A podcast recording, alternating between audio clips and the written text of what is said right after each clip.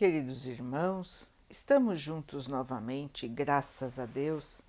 Vamos continuar buscando a nossa melhoria, estudando as mensagens de Jesus, usando o livro Espírito da Verdade, por espíritos diversos, com psicografia de Chico Xavier e Valdo Vieira. A mensagem de hoje se chama Carta a meu filho, capítulo 14, item 9. A ingratidão dos filhos e os laços de família. Santo Agostinho, Paris, 1862. A ingratidão é um dos frutos mais imediatos do egoísmo e revolta sempre os corações honestos. Entretanto, a ingratidão dos filhos em relação aos pais tem um caráter ainda mais odioso é particularmente sobre o ponto de vista da ingratidão dos filhos para com os pais que faremos a análise de suas causas e de seus efeitos. Também nessa questão, como em tantas outras, o Espiritismo vem esclarecer um dos grandes problemas do coração. Quando o espírito deixa a terra, leva consigo as suas paixões e as suas virtudes retorna ao plano espiritual para se aperfeiçoar ou permanecer estacionário até que queira se esclarecer. Muitos desencarnam, levando consigo grandes ódios e desejos de vingança que não puderam executar. Os que estão mais evoluídos conseguem perceber uma parte da verdade. Compreendem então os efeitos ruins de suas paixões e procuram se melhorar, reconhecendo que para chegar até Deus só existe um caminho, a caridade. Porém, não existe caridade sem o esquecimento das ofensas e das calúnias. Não existe caridade com ódio no coração. E não existe caridade sem perdão. Então, com um esforço muito grande, eles olham aqueles a quem odiaram na terra e essa visão desperta seu rancor. A ideia de perdoar e amar aqueles que destruíram talvez a sua fortuna, a sua honra, a sua família, lhes traz revolta. Assim, o coração desses infelizes está abalado.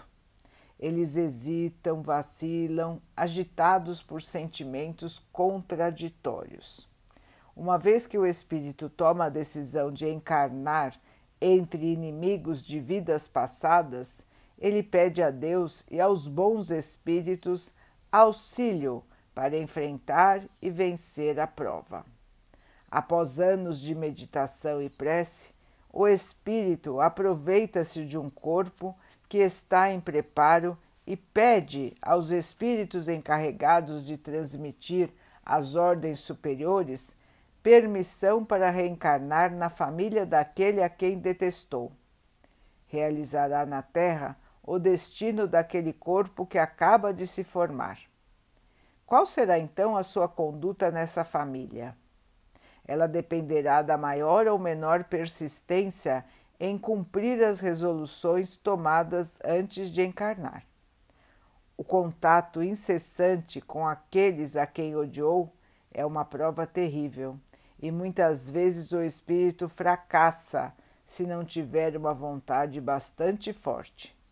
Desse modo, conforme prevaleçam ou não as boas decisões que tomou, ele será amigo ou permanecerá inimigo da família onde nasceu.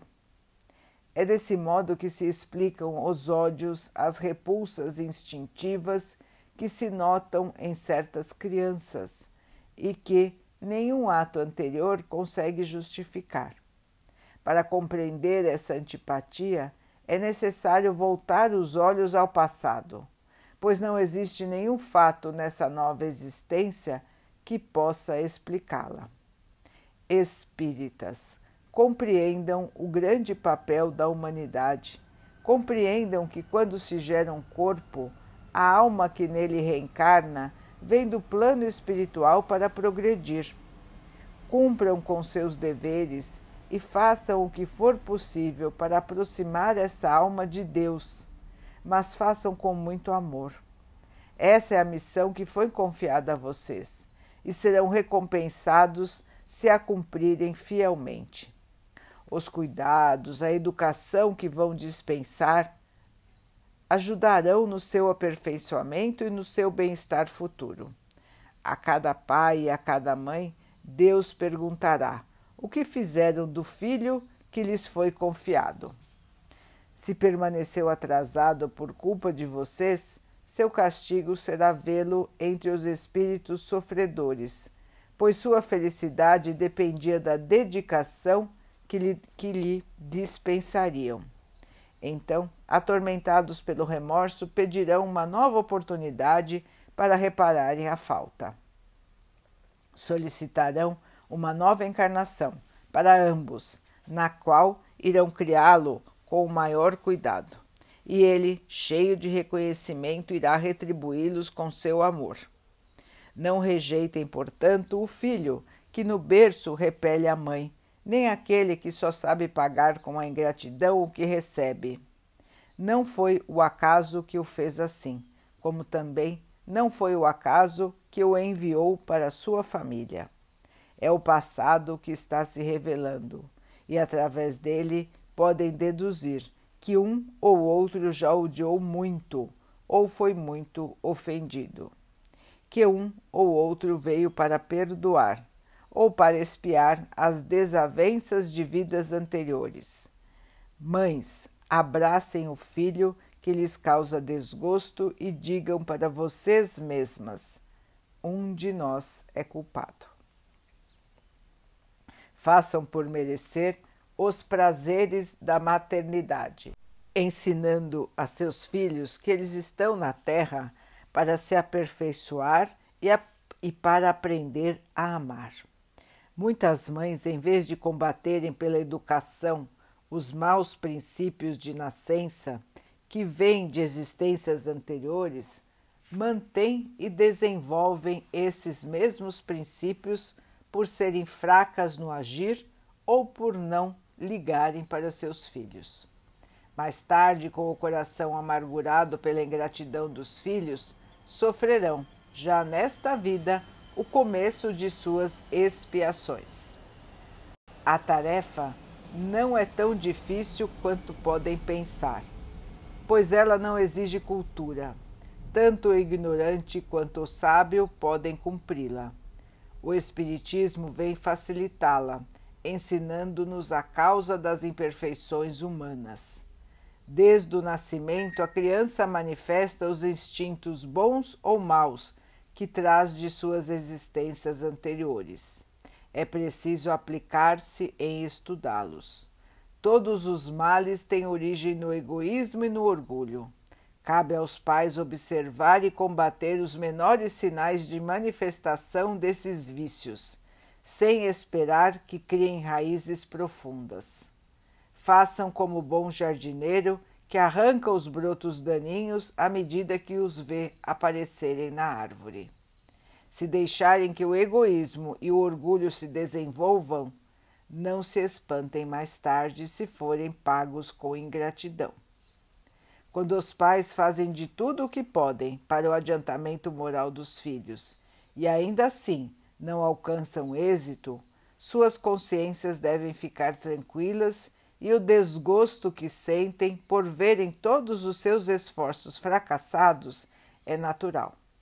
Deus reserva a eles uma imensa consolação, na certeza que isso é apenas um atraso momentâneo desse espírito será permitido aos pais terminarem em uma outra existência a obra começada nessa, e um dia o filho ingrato irá recompensá-los com seu amor.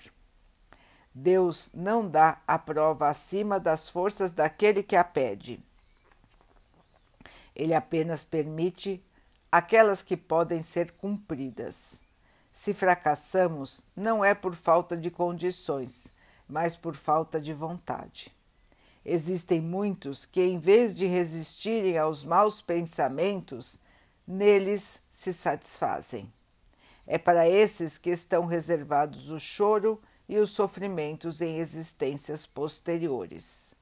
Admirem, portanto, a bondade de Deus, que nunca fecha as portas ao arrependimento. Chegará o dia em que o culpado, cansado de sofrer, com seu orgulho dominado, pedirá ajuda. Só então Deus abrirá seus braços paternais para o filho pródigo, que se lançará a seus pés. As grandes provações, quando aceitas com o pensamento em Deus, quase sempre indicam o fim de um sofrimento e, por consequência, um aperfeiçoamento para o espírito. É o momento supremo e o espírito não deve se lamentar se não quiser perder o fruto da prova e ter que recomeçá-la. Em vez de reclamarem, agradeçam a Deus pela oportunidade de poderem vencer e receber o prêmio pela vitória. Quando saírem da vida terrena e entrarem no mundo dos espíritos, serão aclamados como o soldado que saiu vitorioso da batalha. As provas mais difíceis são aquelas que afetam o coração. Existem aqueles que suportam com coragem a miséria e as provações materiais, mas abatem-se ao peso das amarguras domésticas, atormentados pela ingratidão dos seus. Que angústia terrível! Nesses casos, mais que o conhecimento das causas do mal, a certeza de que não existem sofrimentos eternos é que ajuda a reerguer a coragem moral, porque Deus não quer que as suas criaturas sofram para sempre. O que pode existir de mais consolador e encorajador do que saberem que depende apenas de seus próprios esforços abreviar o sofrimento, destruindo em vocês mesmos as causas do mal. Para isso, não poderão observar apenas uma existência terrena. Será necessário elevarem-se a ponto de abrangerem a percepção do passado e do futuro. Então, a justiça infinita de Deus se revelará a seus olhos e passarão a encarar a vida com paciência, pois terão a explicação do que parecia uma monstruosidade na terra. As feridas que suportaram parecerão arranhões. Olhando para o conjunto das várias existências, os laços de família aparecem como realmente são. Já não são mais os laços frágeis da matéria que reúnem os seus membros, mas sim os laços duráveis do espírito que se perpetuam, se consolidam e se purificam, em vez de se romperem pelo efeito da reencarnação. Os espíritos que buscam o progresso moral e possuem semelhanças de gostos e afeições reúnem-se formando famílias. Esses espíritos, quando retornam à Terra, procuram se agrupar, como faziam no mundo espiritual, dando origem a famílias unidas e homogêneas. Se nas suas idas e vindas ficarem temporariamente separados, mais tarde eles se reencontram e ficam felizes pelos novos progressos realizados.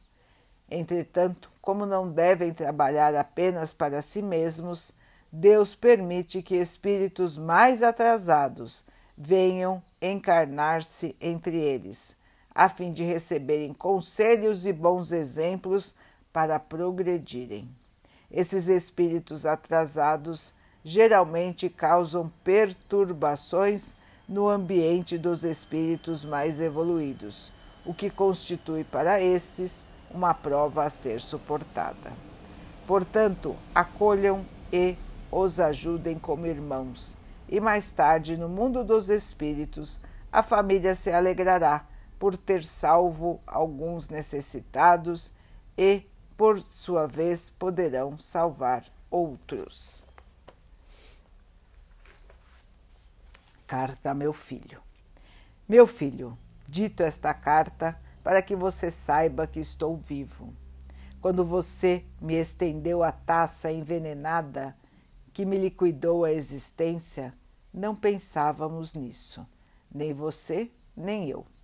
A ideia da morte vagueava longe de mim, porque esperava de suas mãos apenas um remédio anestesiante para minha enxaqueca. Entendi tudo, porém, quando você, transtornado, fechou subitamente a porta e disse com frieza: Morre, velho. As convulsões que me tomavam de improviso traumatizavam minha cabeça. Era como se uma faca afiada me cortasse as vísceras num braseiro de dor. Pude ainda, no entanto, reunir minhas forças em suprema ansiedade e contemplar você diante de meus olhos. Suas palavras ressoavam-me aos ouvidos. Morre, velho. Era tudo que você, alterado e irreconhecível, tinha agora para dizer. Entretanto, o amor em minha alma era o mesmo. Voltei à noite passada quando o afaguei pela primeira vez. Sua mãezinha dormia extenuada. Pequenino e tenro de encontro ao meu peito, senti em você meu próprio coração a chorar nos meus braços. E as recordações desfilaram sucessivas. Você como passarinho contente a abrigar-se em meu colo. O álbum de fotografias em que sua imagem apresentava desenvolvimento gradativo em todas as posições. As festas de aniversário e os bolos coloridos enfeitados de velas que seus lábios miúdos apagavam sempre numa explosão de alegria. Rememorei nossa velha casa, a princípio humilde e pobre, que o meu suor convertera em larga habitação rica e farta. Agoniado, recordei incidentes, desde muito esquecidos, nos quais me observava expulsando crianças ternas e maltrapilhas do grande jardim de inverno, para que o nosso lar fosse apenas seu. Reencontrei-me trabalhando como animal suarento, para que as facilidades do mundo nos atendessem às ilusões e os caprichos. Em todos os quadros que se reavivaram na, na minha lembrança, era você, o grande soberano de nosso pequeno mundo. O passado continuou a desdobrar-se dentro de mim. Revisei nossa luta para que os livros lhe modificassem a mente. O frustrado esforço para que sua mocidade se erguesse em alicerce nobre para o futuro. De volta às antigas preocupações que me assaltavam, anotei-lhe de novo as extravagâncias contínuas, os aperitivos, os bailes, os prazeres, as companhias desaconselháveis, a rebeldia constante e o carro de luxo com que te presenteei num momento feliz. Filho do meu coração, tudo isso eu revi. Dera-lhe todo o dinheiro que conseguira juntar, mas você desejava o resto. Nas aflições da morte, eu ouvi ainda, com as mãos ansiosas, arrebatando-me o chaveiro para roubar as últimas joias de sua mãe. Vi perfeitamente quando você pegou o dinheiro que se mantinha fora de nossa conta bancária. E porque não podia odiá-lo, orei, talvez com fervor e sinceridade pela primeira vez, rogando a Deus que nos abençoasse e compreendendo tardiamente que a verdadeira felicidade de nossos filhos reside, antes de tudo, no trabalho e na educação com que lhes venhamos a honrar a vida. Não dito esta carta para acusá-lo, nem de leve me passou pelo pensamento o objetivo de anunciar-lhe o nome. Você continua sangue de meu sangue, coração de meu coração.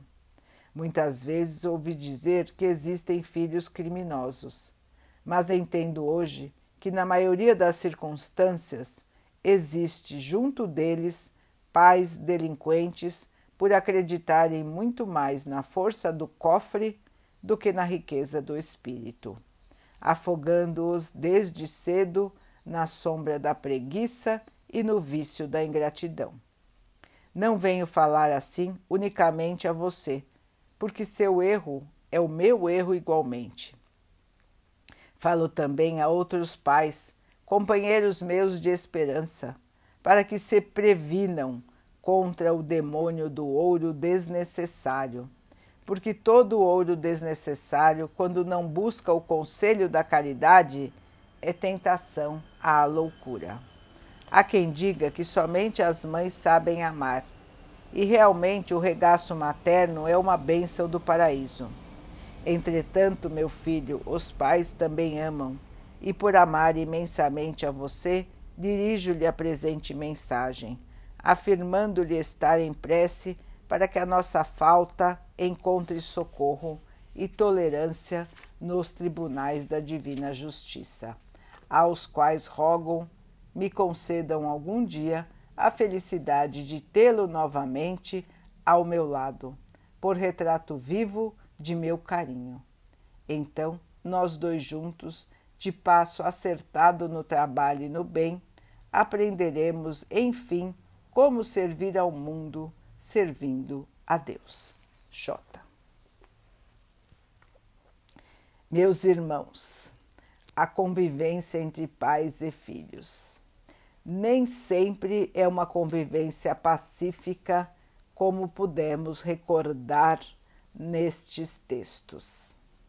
E nós sabemos disso, não é, irmãos? Porque na posição de pais ou de filhos, ou assistindo o drama de outras famílias, nós podemos observar quantas dificuldades existem nesta convivência. E o Espiritismo nos explica isso de uma maneira muito clara. Ou nós podemos estar convivendo com espíritos que são devedores uns para com os outros, ou nós recebemos na família espíritos que precisam aprender a amar, que precisam aprender a respeitar e por isso estão numa família jamais ajustada para aprenderem as lições da boa convivência, do amor e do respeito.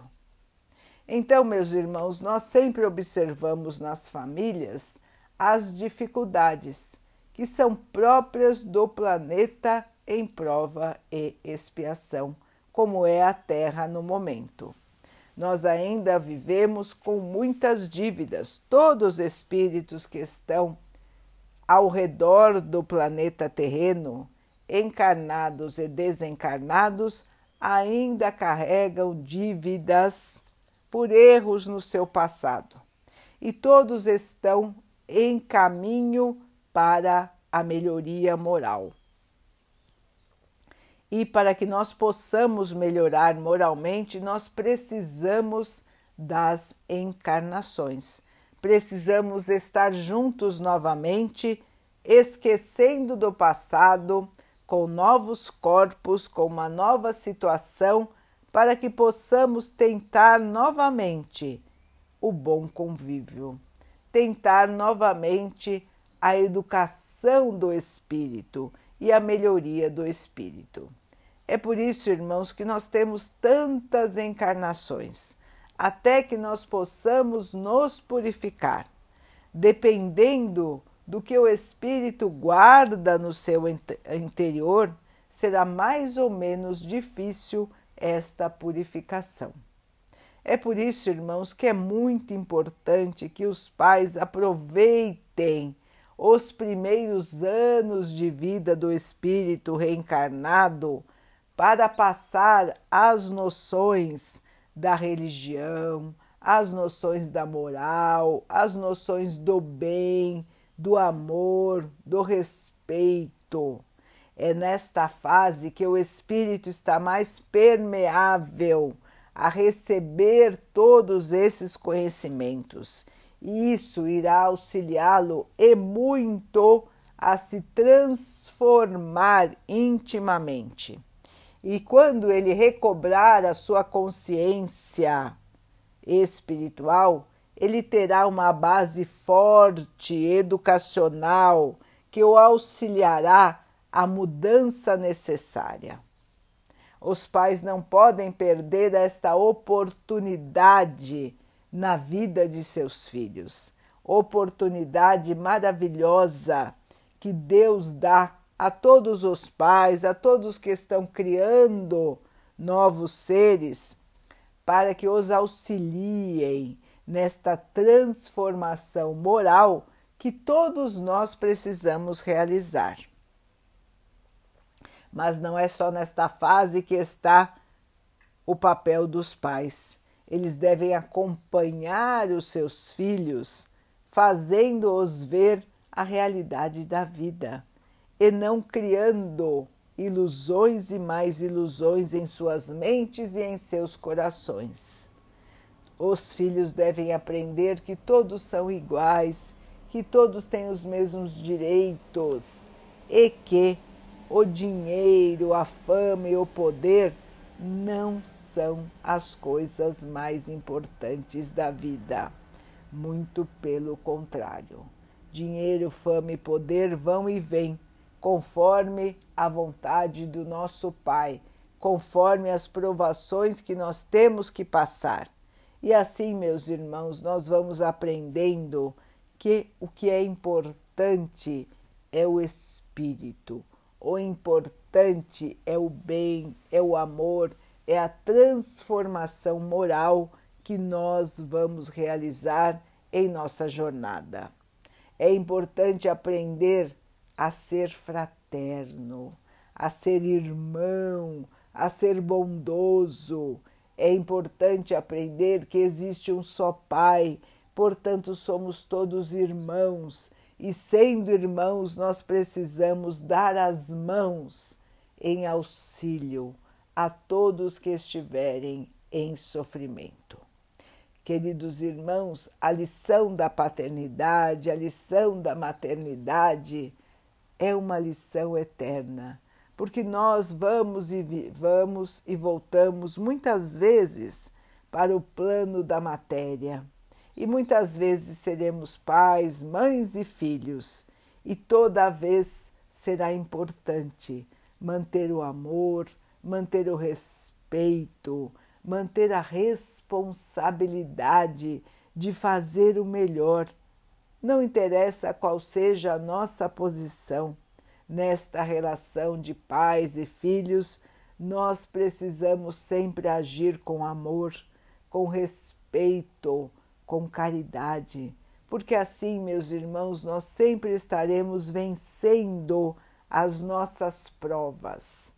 Fazer o melhor, não importa aquilo que nós estamos recebendo, nós vamos fazer da nossa parte o melhor que nós pudermos. Se temos filhos que estão no caminho errado, vamos continuar dando bom exemplo, vamos continuar nos esforçando. Se tivermos pais ou temos pais que não ligam para os filhos, pais negligentes, pais até criminosos, vamos continuar fazendo a nossa parte como filhos, respeitando, amando, tolerando, auxiliando. É assim, meus irmãos, que nós vamos evoluir. Se nós mantivermos um clima de revanche, um clima de ódio, um clima de desrespeito, nós não vamos nunca sair deste ciclo vicioso do mal. E nós estamos juntos novamente com as pessoas difíceis para romper o ciclo de raiva, de ódio que ainda nos une. Portanto, irmãos, paciência, boa convivência. Vamos orar a Deus que nos auxilie em nossa tarefa de transformação e que auxilie a todos que estão ao nosso redor, para que nós possamos juntos vencer a inferioridade. Vamos então orar juntos, irmãos, agradecendo ao Pai por tudo que somos, por tudo que temos, por todas as oportunidades que a vida nos traz para a nossa melhoria, que possamos aproveitar, crescer, evoluir, que o Pai possa assim nos abençoar e abençoe a todos os nossos irmãos. Que Ele abençoe os animais, as águas, as plantas e o ar do nosso planeta. E que possa abençoar a água que colocamos sobre a mesa para que ela possa nos trazer a calma e que ela nos proteja dos males e das doenças. Queridos irmãos, fiquem, estejam e permaneçam com Jesus. Até amanhã.